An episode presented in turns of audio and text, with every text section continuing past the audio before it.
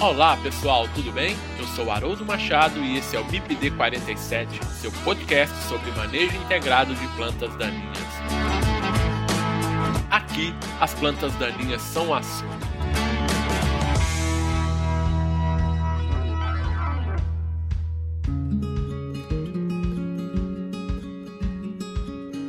Pessoal, quem quiser interagir com o MIPD 47 pode fazer isso através do Instagram MIPD47, nos mandando directs. Vocês podem mandar e-mail para o mipd47podcast@gmail.com. Vocês podem ouvir o MIPD47 através do site mipd47.com.br. Acessem o site e confira nosso conteúdo mipd47.com.br. E estamos também nos principais agregadores de podcast. E nesse episódio eu converso com o engenheiro agrônomo, doutor em fitotecnia e professor da Universidade Estadual de Maringá, professor Rubens Silvério de Oliveira Júnior nós vamos conversar sobre dinâmica de herbicidas no ambiente. Você sabe o que acontece com a molécula herbicida quando é aplicada em uma determinada situação para controlar plantas daninhas? Várias interações podem ocorrer, interações essas em função das características físico-químicas da molécula do herbicida, em função do ambiente em que o produto é inserido e de como o produto é aplicado. Conhecer a dinâmica dos herbicidas é essencial para se realizar o correto posicionamento desses produtos, de modo a se ter a maior eficiência no controle de plantas daninhas, minimização de impactos negativos ao ambiente e ao homem, bem como a cultivos em sucessão, pelo efeito do carry-over. Quer saber mais sobre o comportamento de herbicidas no ambiente? Então ouça esse episódio do MIPD 47, está muito interessante.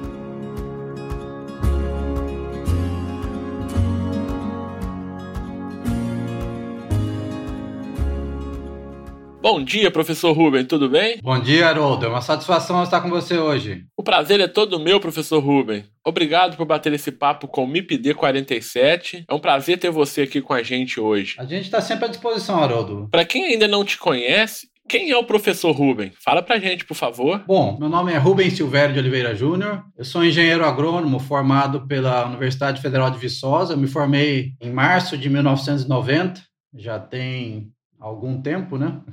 e depois, em seguida, logo depois da graduação, eu entrei no mestrado na área de fitotecnia na UFV, né? E acabei, em março de 92, eu vim para Maringá, prestei o concurso e passei, comecei a trabalhar aqui antes de concluir o mestrado. Aí no final de 92 eu concluí o meu mestrado aí na área de plantas daninhas e depois no meio de 94 a universidade aqui de Maringá me liberou para sair para fazer o doutorado. Aí eu voltei para Viçosa, fiquei mais dois anos em Viçosa fazendo os créditos. Nessa época minha esposa também voltou para lá para acabar o curso de graduação dela e depois disso eu fiquei um tempo fora nos Estados Unidos fazendo a parte da pesquisa, né, como bolsista sanduíche lá em Minnesota. Fiquei um pouco mais de um ano lá durante o doutorado, né? E desde 98 eu retornei para Maringá e estou aqui nas minhas atividades de pesquisa, ensino e docência, né? Aqui em Maringá, depois que eu voltei do doutorado em 1998, em 2000 a gente se organizou aqui como grupo, né?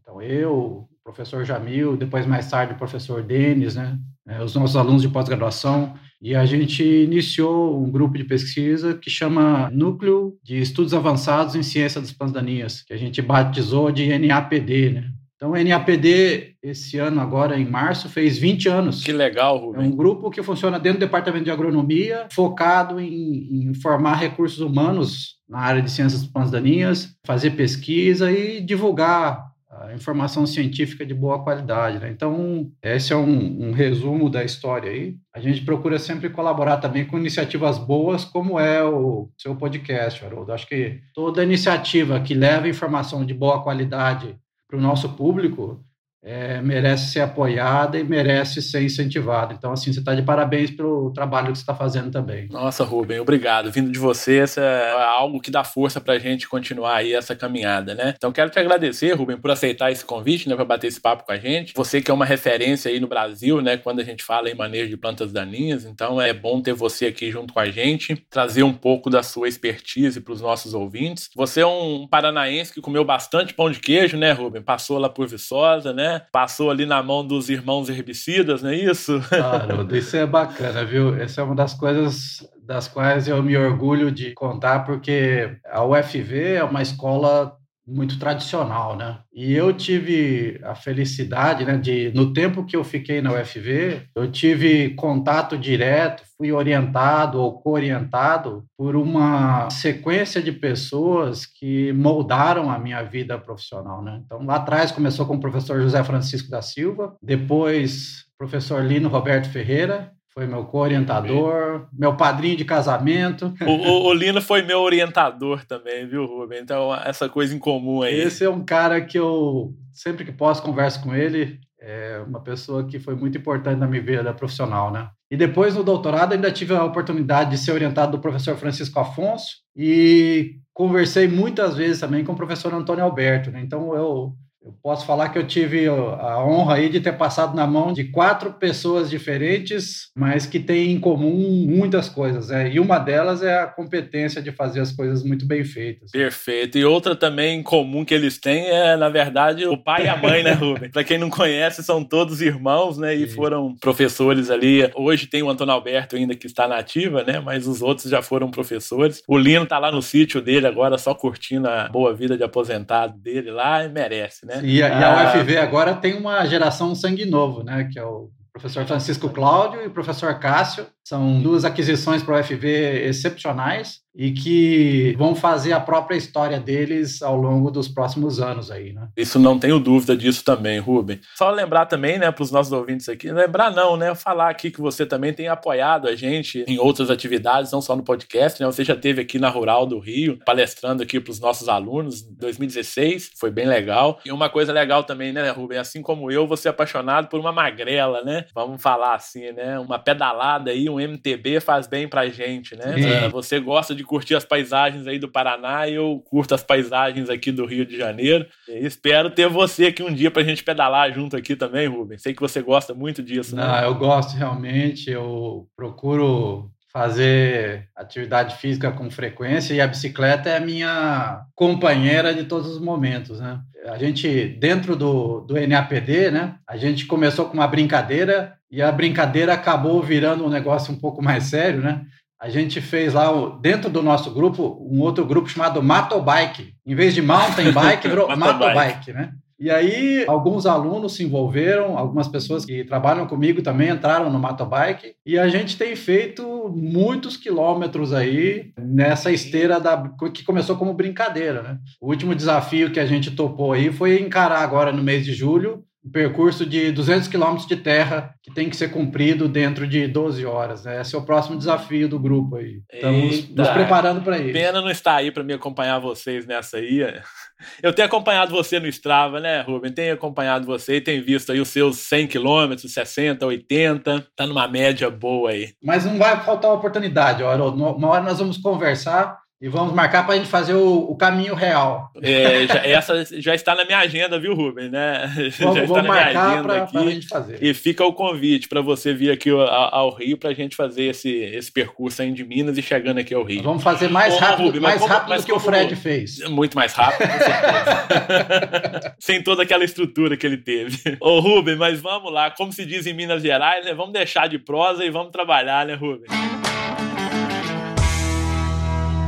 Hoje, Ruben, nós vamos falar um pouquinho aqui sobre dinâmica de herbicidas no ambiente, né? Esse é um assunto extenso, complexo e de suma importância aí para gente que está dentro da área de manejo de plantas daninhas, né? Então, assim, entender esses, digamos assim, essa dinâmica desses produtos se faz muito necessário. E aí eu começo perguntando para você, ô Ruben, o que, que se entende por dinâmica de herbicidas? É, dinâmica é um termo meio vago, né? Mas, na verdade, quando a gente fala de dinâmica de herbicidas, a gente está querendo dar a entender como esses produtos se comportam em termos de destino né, no ambiente. Né? Para onde que eles vão, o que, que acontece com eles, quais são os compartimentos do ambiente que esses produtos se acumulam, quais são os processos de transporte ou de degradação desses produtos, né? Isso é uma, uma rede, né, uma teia de aranha intrincada com várias entradas e saídas, mas no final do dia, o que realmente importa é você entender esses processos para usar os herbicidas da melhor forma possível, né, para obter o, o benefício que você espera deles, sem ter prejuízos que você eventualmente não está contando na sua história, né? Perfeito. Então a gente quer é, entender o que, que acontece, né, com ele a partir do momento que ele sai do pulverizador, que ele exerce a sua ação fitotóxica lá e depois qual é o destino que esse produto vai ter no ambiente, né? Pensando nisso,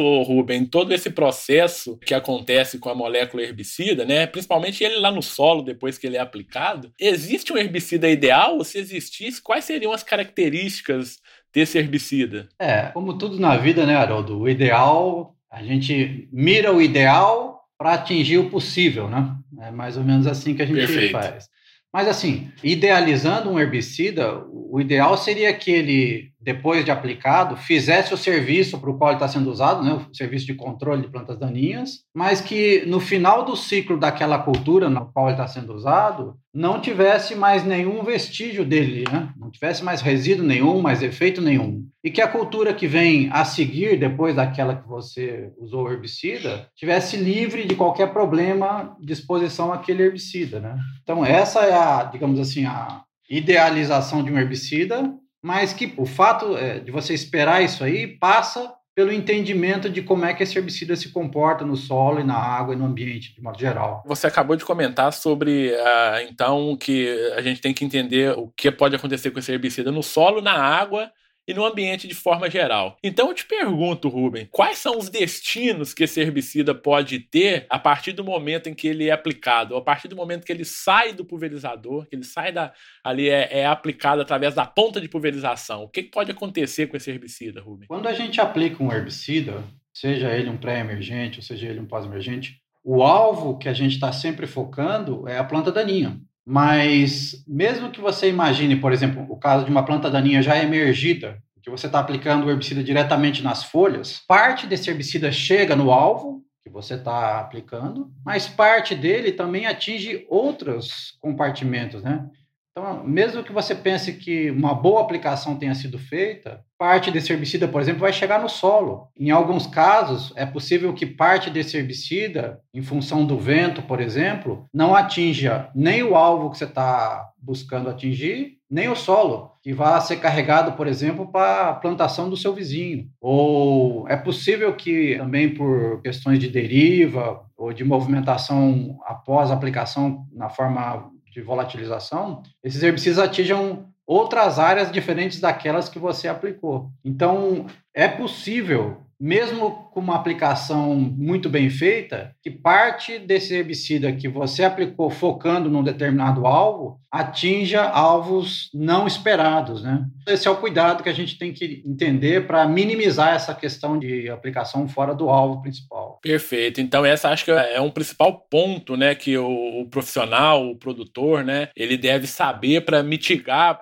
possíveis riscos né, do uso dessa ferramenta. Né? E, você falou aí, começou a falar um pouco, Rubens, sobre herbicidas pré-emergentes. Quando a gente fala em herbicidas pré-emergentes, já vem logo à mente a efeito residual. O que, que são herbicidas residuais? E esses herbicidas, eles possuem maior probabilidade de causar algum dano no ambiente, por exemplo, problema de carry-over. Traduz para gente esse conceito. Bom, Haroldo, é assim, de forma simplista, quando você aplica um herbicida em pós-emergência das plantas daninhas, o seu alvo é a planta daninha emergida. Quando você aplica um herbicida em pré-emergência, você está aplicando normalmente antes da emergência das plantas daninhas e a aplicação é feita diretamente ao solo. Então, o foco da aplicação de um herbicida em pré-emergência é a sementeira que está lá no solo. E quando você obtém o efeito de controle, ou seja, quando as plantas daninhas deixam de emergir em função da atividade desse herbicida, esse efeito de é, inibição da emergência de plantas daninhas chama-se, de modo geral, efeito residual. Bom, isso é, é, muito bom do ponto de vista de permitir que as culturas emerjam num ambiente limpo, sem competição de mato. Isso é muito importante também para preservar o potencial produtivo da cultura,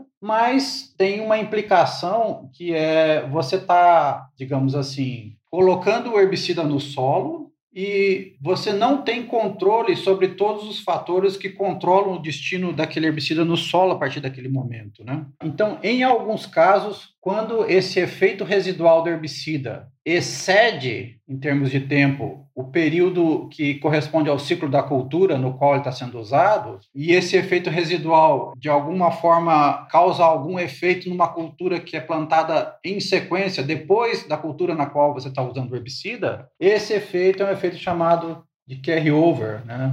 Não tem uma tradução muito boa em português, né? Mas é basicamente isso: é um efeito residual que se prolonga além do ciclo da cultura no qual você está usando o herbicida. E essa realmente é uma preocupação importante nesse contexto de dinâmica de herbicidas no solo. Então vem uma outra pergunta aí, né? Como que esses herbicidas eles desaparecem do solo? Já que você disse que podem ficar num tempo acima do tempo do ciclo da cultura, né? E obviamente que esse tempo ele varia de herbicida para herbicida, mas como que esses herbicidas eles desaparecem do solo? Um herbicida no solo ele está exposto a diferentes processos, né? Pode ser processos de que a gente chama de transformação do herbicida ou de transporte dele. Então, por exemplo, se você pensar que um herbicida está no solo, ele pode ser absorvido pelas plantas, ele pode ser lixiviado no perfil do solo, ele pode ser é, sorvido a matriz do solo, ele pode ser transportado por erosão, por exemplo, no processo pode contaminar eventualmente eh, mananciais de água, ou ele pode ser degradado. E aí tem duas formas principais, existe o que a gente chama de degradação microbiana e degradação química, né? Muitas vezes que não é mediada por microrganismos, né? E aí tem um conceito interessante, viu, Haroldo, que vale a pena a gente chamar atenção. Quando a gente fala de efeito residual, de um herbicida, a gente está falando que ainda é possível observar o efeito daquele herbicida sobre uma planta qualquer, seja ela planta daninha ou a cultura. Então, efeito residual tem uma conexão forte com efeito biológico em uma planta. Mas tem um outro conceito que é importante também, que é o conceito de persistência. Então, a persistência não é sinônimo de efeito residual, porque persistência, na verdade, é, é o tempo que o herbicida demora para ser degradado. Então, é possível, só para diferenciar um termo do outro, é possível Perfeito, que, um, que um produto esteja ainda lá no solo, não tenha sido degradado, então por isso tem uma persistência longa, mas que ele, por exemplo, ele tenha migrado da camada superficial do solo para uma camada mais profunda e que não seja possível observar o efeito biológico dele, esse efeito residual. Então, em resumo,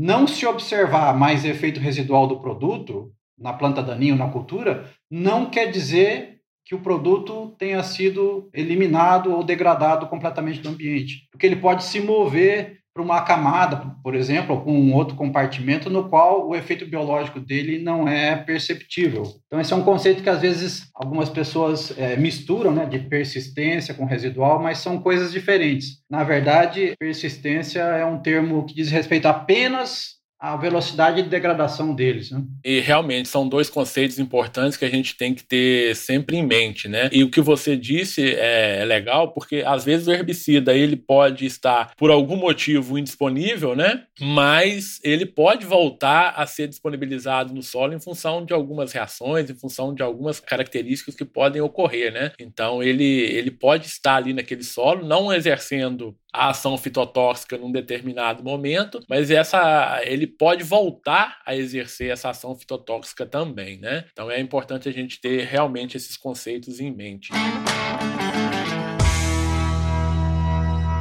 E quais são, Rubem, as características ali, vamos chamar assim, de físico-químicas nesses herbicidas, as principais delas, né? E como essas características podem influenciar na dinâmica desses produtos no ambiente? Então, Haroldo, existem vários parâmetros que a gente usa para tentar avaliar como é que um produto se comporta no solo, né? A maioria desses parâmetros, dessas propriedades, são determinadas em laboratório. Então, quando você usa esses parâmetros para tentar entender o que, vai acontecer no campo, você tem que levar em conta que isso são apenas referências, mas que esses produtos vão estar expostos lá no campo a tipos de solos diferentes, a intensidades de chuva diferentes, a culturas e plantas diferentes. Né? Deixa eu dar um exemplo aqui para explicar o que eu estou falando. Por exemplo, para a gente determinar a persistência de um herbicida, um dos parâmetros que a gente usa chama meia-vida. Meia-vida é basicamente é um conceito lá da química básica lá, é o tempo que o produto demora para chegar a 50% da concentração inicial dele. Então, isso é determinado em laboratório, em ambiente controlado. Mas isso é uma estimativa de quanto tempo esse produto pode durar no ambiente. Então, quando você olha uma meia-vida lá de, vamos supor, 50 dias, não é que ele vai ter efeito residual de 50 dias, como a gente explicou agora há pouco, mas que ele demora 50 dias para chegar na metade da concentração inicial. Então, esse conceito de meia-vida, por exemplo, serve para você comparar o herbicida A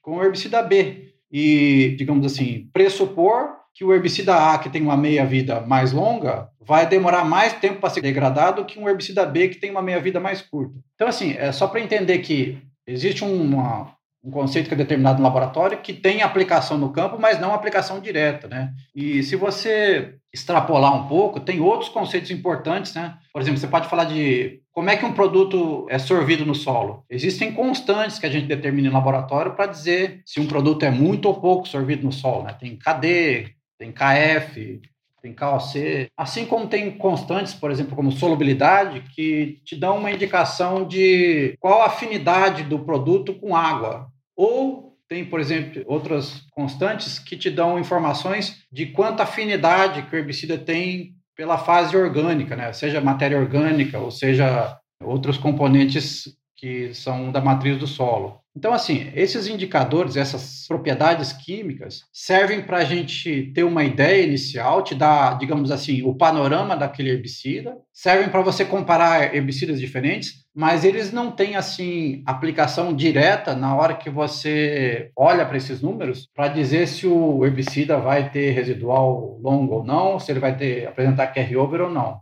Isso implica em você colocar nessa conta o ambiente no qual ele está sendo exposto, seja o solo, a precipitação, a cultura e assim por diante. Perfeito, Rubem. Então existe um conjunto de características né, que influenciam aí, é, relacionadas ao herbicidas, né, em relação ao comportamento dele no solo, mas também, obviamente, que o próprio solo também, as características do solo também vão influenciar nesse comportamento. Né? Se a gente pensar, por exemplo, que aí em tipo de argila, matéria orgânica e pH de solo, por exemplo, né, como que essas características do solo elas influenciam influenciam ou têm importância no comportamento desses herbicidas? Bom, para fazer uma analogia fácil de entender, é possível que a gente, por exemplo, aplique um determinado herbicida no solo e ao chegar no solo, parte desse produto vai ficar retido, vai ficar sorvido na matriz do solo. E isso aí pode ser na argila, pode ser no carbono, né, na matéria orgânica.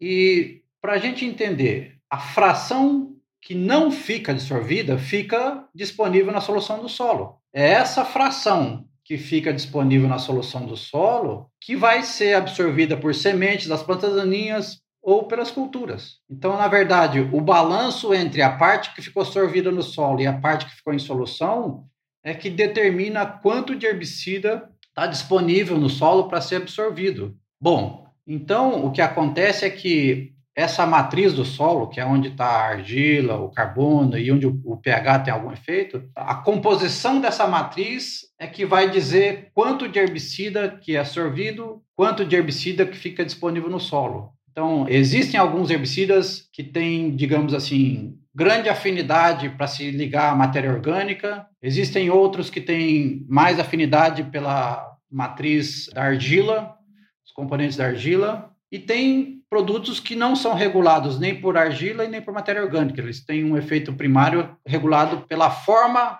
química que eles estão no solo, que é determinada pelo pH do meio, né? no caso, o pH do solo. Então, é importante entender que, dependendo das características químicas do herbicida, um desses componentes vai ser o determinante em quanto dele fica disponível no solo. Às vezes argila, às vezes carbono, às vezes pH. E a interação entre o produto e a matriz do solo é que dá, na verdade, a resultante final de quanto que está disponível para ser absorvido tanto para o efeito benéfico que a gente está esperando, que é o controle de plantas quanto para possíveis problemas por exemplo, de intoxicação da cultura, né? que eventualmente pode acontecer. Então, é, é diante do que a gente está conversando aqui, a gente já observa né, a complexidade que é o assunto, que é o tema, e o quanto isso impacta na tomada de decisão do produtor, né? De escolher o produto A, B ou C em função das plantas daninhas que ele tem, em função do tipo de solo, em função da cultura que ele tem e da cultura que ele vai implantar em sucessão. E em função disso tudo, eu te pergunto: existe alguma ferramenta ferramenta que auxilia o produtor e o, técnico quanto a, ao comportamento desses herbicidas no sentido de auxiliá-lo na tomada de decisão de qual o melhor produto para cada situação específica ou isso é muito pessoal ali do produtor e do técnico? A melhor ferramenta que alguém que usa um herbicida pode ter, isso pode, nós podemos falar de do agricultor ou do técnico que está assessorando ele, é ter informação de qualidade, sabe? Não tem nada que supera a informação. Então, conhecer o herbicida que você está usando, acho que é a primeira recomendação importante. E tá dentro do sistema de produção que você está usando e entender quais os riscos que você tem. Então, eu vou dar um exemplo aqui é, bem comum. Quando começou o milho safrinha aqui no Paraná, há uns 25 anos atrás, ninguém ligava para os herbicidas que eram usados em soja, porque ninguém conhecia os problemas que esses herbicidas aplicados na soja podiam causar no milho depois. Então, assim, não se considerava o milho na escolha do herbicida usado na soja no verão. Isso mudou hoje. Eu acho que eu não preciso falar da importância que o milho safrinha tem hoje, né? Na verdade, o milho safrinha devia ser chamado de milho safra agora, né? Não é safrinha mais, né, Rubem? Deixou de ser safrinha há um tempo, né? Sim, e, e assim, hoje, em virtude principalmente de variedades de soja de ciclo muito curto, a pessoa que vai planejar manejo de plantas daninhas em soja tem que botar na equação dela a possibilidade de usar um herbicida e ter residual suficiente que afete o milho safrinha. Então, assim, essa intensificação dos sistemas de, de produção tem levado a questões interessantes, né? E aí, voltando, eu fugi um pouco da pergunta que você tinha feito, mas assim, é possível que um agricultor tenha ferramentas, sim, para, além de, de conhecer o herbicida e o sistema que ele está usando, de poder testar, por exemplo, se tem resíduos no campo, né? Existe uma série de plantas que são indicadoras de resíduos de herbicidas, né? Tem o que a gente chama de bioensaio, que podem te dar uma ideia de eventualmente se tem resíduo de herbicida lá. Não é uma coisa muito simples, né? Eu acho que isso precisa do acompanhamento de um técnico, de um agrônomo, mas é possível fazer. E em alguns casos existem também possibilidades de você usar, contando que você tem uma área contaminada por determinado herbicida, usar algumas plantas que você cultiva na área para fazer o que a gente chama de fitorremediação, digamos assim, extrair aqueles resíduos lá para deixar o solo em condições de receber qualquer outra cultura posteriormente. Então, assim, existem ferramentas, mas me parece que essa essa seara aí precisa ser acompanhado por um agrônomo sempre capacitado. Você disse aí sobre a fitorremediação, só lembrando dos nossos ouvintes que tem um episódio que a gente gravou com o professor Barbosa sobre fitorremediação. Quem quiser ouvir sobre esse tema, pode procurar lá, que está lá nos nossos arquivos. Muito bem, Rubem. Você disse uma coisa muito importante aí na sua fala, que o produtor deve ter informações de qualidade. Né? Isso, obviamente, é, é fundamental. E aí eu te pergunto, como são os resultados gerados aí pelas pesquisas no Brasil. Existem aí é, grandes grupos aí trabalhando com isso, eu sei, você é um que trabalha também com isso, né? Como que está esse nível de Brasil? Olha, embora a gente saiba que tenha alguns grupos que trabalham com essa parte de dinâmica de herbicidas no solo, eu ainda acho, Haroldo, que essa é uma área é, relativamente pouco explorada. E tem alguns motivos por isso, né? Para você estudar a fundo a dinâmica no solo, você demanda uma instrumentação que pouca gente tem disponível no Brasil. Então, você pode é, estudar e acompanhar esse assunto de herbicida no solo de forma mais prática, no campo, por exemplo, mas você só tem os resultados. Para você explicar as coisas, você às vezes precisa de equipamento que muita gente não tem disponível. Então, acho que é por isso que tem relativamente poucas pessoas que ainda trabalham com isso no Brasil. E uma questão interessante é, o seguinte: a gente usa muita tecnologia que vem adaptada de outros lugares, né? Mas nessa questão de dinâmica no solo, como você tem que levar em conta as particularidades de clima, de solo, de sistemas de cultivo, não tem muito como a gente adaptar conhecimento de outras regiões, de outros países, né? Então, me parece que é assim muito importante a gente desenvolver nosso próprio know-how nessa área, né? E de novo, né, vou voltar naquele exemplo que eu falei. Nenhum outro lugar do mundo tem um sistema tão intensivo de cultivo como, por exemplo, soja verão, milho safrinha ou soja verão, algodão segunda safra. Eu conheço pouquíssimos lugares que têm sistemas, por exemplo, embaixo de pivô, como a gente tem na região central do Brasil, que tem três ciclos e meio por ano de cultura. Então, assim, é, quando você tem três ciclos por ano é, embaixo de pivô, você tem que entender que no final do ciclo da primeira cultura não pode ter resíduo lá que afete a segunda cultura e assim por diante. E muitas vezes a decisão do agricultor que ele toma em relação ao que, que ele vai plantar embaixo do pivô, ela não é tomada lá no começo da primeira cultura. Às vezes o preço da cultura varia, ao invés de feijão, ele vai plantar milho verde.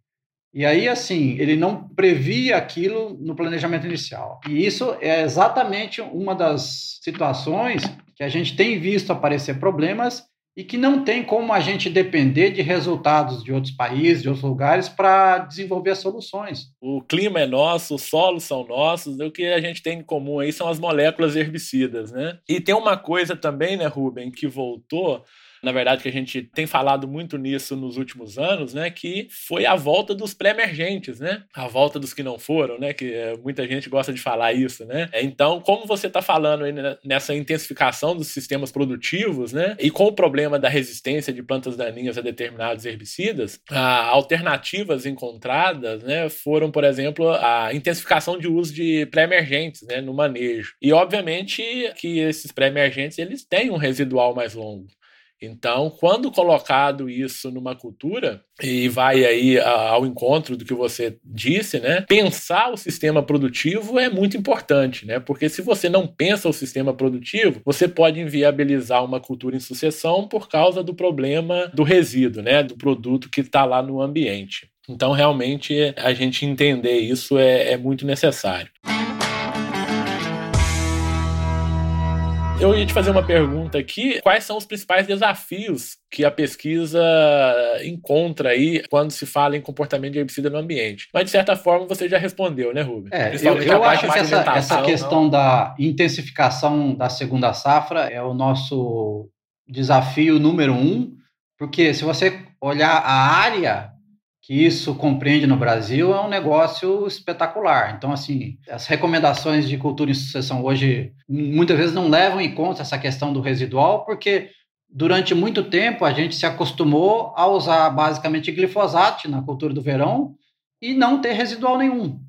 Então, em função agora desse crescente interesse na reutilização de pré-emergentes, o efeito residual no solo volta a ser uma questão importante mas num cenário hoje em que a gente tem aí quase 10 milhões de hectares por ano cultivados com milho segunda safra, mais esse ano aí um milhão e meio de hectares de algodão segunda safra. Nesses ambientes, se você não contar com o efeito residual e saber lidar com isso, você pode ter um prejuízo muito grande, especialmente numa cultura como algodão, né? Cujo investimento é altíssimo, né? Ô, ô Rubem, Sim. só se me permite, já que você citou o algodão, existe aí, a gente poderia elencar algumas culturas que a gente observa que são mais problemáticas em função do resíduo de herbicidas no, no, no solo? O comentário sobre o algodão não foi à toa. O algodão é uma das culturas mais sensíveis a resíduos de herbicidas, né? Inclusive, muitas áreas na qual o algodão é cultivado em sucessão à soja, se acredita que não pode usar nenhum herbicida residual na soja com medo de afetar o algodão.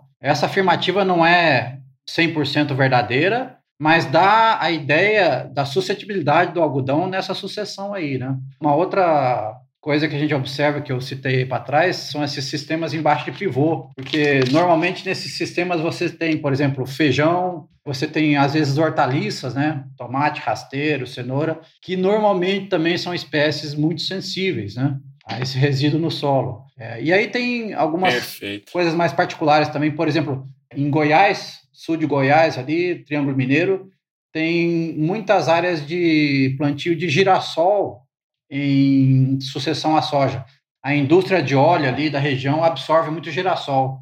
Girassol é uma cultura espetacularmente sensível a resíduo de herbicida no solo. Então, vira e mexe, alguém liga aqui ou manda uma mensagem ou manda uma foto hoje em dia, né, pelo Zap. A primeira pergunta que eu faço é, olha, o que, que você usou na soja? Essa é a primeira pergunta, né? Em grande parte. Que você fez no verão passado, né, Rubem? Exato. É. Então, assim, o seu passado te condena. Então, muitos muito dos, dos, problemas que a gente vê estão ligados lá atrás à decisão que foi tomada, sem levar em conta a cultura que vem depois. Eu gravei um podcast com o Marcelo Reis, que é professor da UFV lá do Rio Paranaíba, né? E ele trabalha muito com hortaliças, né? O foco da pesquisa dele é hortaliças. Hoje, um dos grandes problemas que se tem é por exemplo, né, batata, por exemplo, é, alho, cebola, exatamente são plantios em áreas de sucessão à soja. Então, os herbicidas usados em soja que causam muitos problemas nessas culturas aí cultivadas sob pivô que você comentou, né? Então, um dos principais problemas hoje na olericultura realmente é resíduo de herbicidas e basicamente herbicidas utilizados em soja, né? Só para a gente fechar essa, essa questão. Deixa eu contar um caos para você rapidinho. Conta um caos para gente, Rubem. É sempre bom ouvir caos. É, aqui na, na região onde eu moro, em norte do Paraná, nós estamos numa área de transição de terras roxas, né, das terras de alta fertilidade, de bastante argiloso, e para as terras do arenito aqui, que estão mais a noroeste do estado, né? Então tem aqui regiões de cultivo de grãos e tem muitas regiões de cultivo de cana. Ultimamente, com a subida do preço da soja, principalmente, do milho, algumas áreas que estavam arrendadas para cana os proprietários estão pedindo as áreas de volta para plantar soja. Nos últimos dois anos, eu tive três convites, entre aspas, de juízes aqui da cidade que me convocaram para dar um parecer técnico em processos de agricultores que acionaram as pessoas que tinham arrendado a área para plantar cana, em função de ter tirado a cana, ter plantado a soja e não ter nascido nada, em função dos problemas de resíduo no solo. Né? Esse é só um exemplo prático de implicações importantes dessa história de herbicida no solo. E aí, quando você vai lá fazer um laudo, coleta um solo, leva para cada vegetação, semeia umas bioindicadoras, aparecem sintomas de, de tudo que é herbicida, né, Rubem? Usado em cana. É até difícil explicar o que, que tem lá, é. mas que dá para saber que tem herbicida, dá para saber. Ô, Rubem, uma outra coisa também que tem ganhado muita força nos últimos dias, né, nos últimos anos, pensando também no, no problema da resistência, é a mistura de herbicidas, né? Misturas em tanque de herbicidas. E a gente tem muitos resultados de pesquisas aí quando a gente avalia esses herbicidas isolados, né, aplicados de forma isolada. Quando você aplica esses herbicidas em misturas, em tanque, pode ocorrer alguma alteração no comportamento desse herbicida no solo? É possível, Haroldo. Embora o que seja esperado é que numa mistura o produto A e o B, depois que chegue no solo, digamos assim, tenham os seus processos independentes, é possível acontecer algum tipo de reação que traga um terceiro produto para a equação. Tem uma outra questão importante também, Haroldo, que é a questão de metabólitos. E eu vou dar um exemplo simples para que fique facilmente entendível, né? Por exemplo, misturas em tanque que contém glifosato. O glifosato é o herbicida mais usado, mais conhecido, e é um produto reconhecidamente de baixo impacto ambiental, que não tem residual no solo, Existem uma, uma, diversos micro-organismos que degradam ele, mas depois que ele está no solo, parte do glifosato que é está presente lá, ele é transformado numa substância que a gente chama de um metabólito, um composto derivado do, do glifosato, que se chama AMPA. E o AMPA é mais problemático do que o próprio glifosato. É um detalhe que às vezes as pessoas não levam em conta, mas que pode ser, na equação geral, um componente importante, porque, veja bem, o que interessa para a gente não é que o glifosato é ou não é um problema, mas assim, a aplicação do glifosato pode causar algum problema, seja dele ou seja de algum produto derivado dele. Então, essa é uma questão que atualmente ainda se dá pouca atenção, mas que em alguns casos é importante, né? Às vezes não é diretamente a reação do produto A com o B, mas é um derivado do produto A ou do produto B que pode ser tão problemático ou até mais problemático que o próprio composto original. E também eh, acrescentando só um item a mais aí também, né, Ruben, no que você disse, às vezes até o adjuvante ali, que é misturado, né, ao produto comercial, pode ser também tóxico, né, mais tóxico do que a própria molécula química, ou que é o próprio ingrediente ativo em si, né. Então, é, novamente, conhecer todo o produto se faz fundamental e conhecer todo o histórico aí que esse produto vai ter no ambiente, né. Ô, Ruben, pensando também nos produtos, nos pré-emergentes, né, basicamente o que a gente usa, o que se usava no passado era uh, os pré-emergentes em sistemas de cultivo convencional, aração, gradagem. Depois veio o plantio direto, né, palhada. E aí os pré-emergentes passaram por uma fase aí de, vamos dizer, de, de lado em função da baixa, da menor eficiência, em função dessa palhada presente no ambiente. Depois vieram a adequações dessas moléculas em produtos comerciais, digamos que com características que favorecem a transposição da palhada e esse produto passa a ter uma eficiência maior. Esses produtos ou novos produtos tendem a ser mais amigáveis, pensando do ponto de vista do ambiente. Como que a gente pode raciocinar em cima disso, Rubem? Bom, vamos separar em duas análises diferentes. Primeiro, hoje, qualquer produto novo que é submetido ao processo de registro, qualquer princípio ativo novo, ele passa por um crivo e esse crivo é especialmente detalhado, minucioso, com relação a, principalmente a dois aspectos. O primeiro é a questão toxicológica. Né?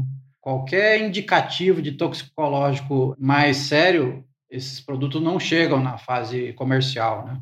E o segundo aspecto que é muito, muito, digamos assim, levado em consideração no registro hoje é o aspecto ambiental. Então, assim, se o produto tem alguma característica, por exemplo, de ser muito lixiviado no solo, de ter persistência muito longa, muito provavelmente ele vai ficar pelo caminho e não vai chegar a ser um produto comercial. Isso é, é o processo de registro.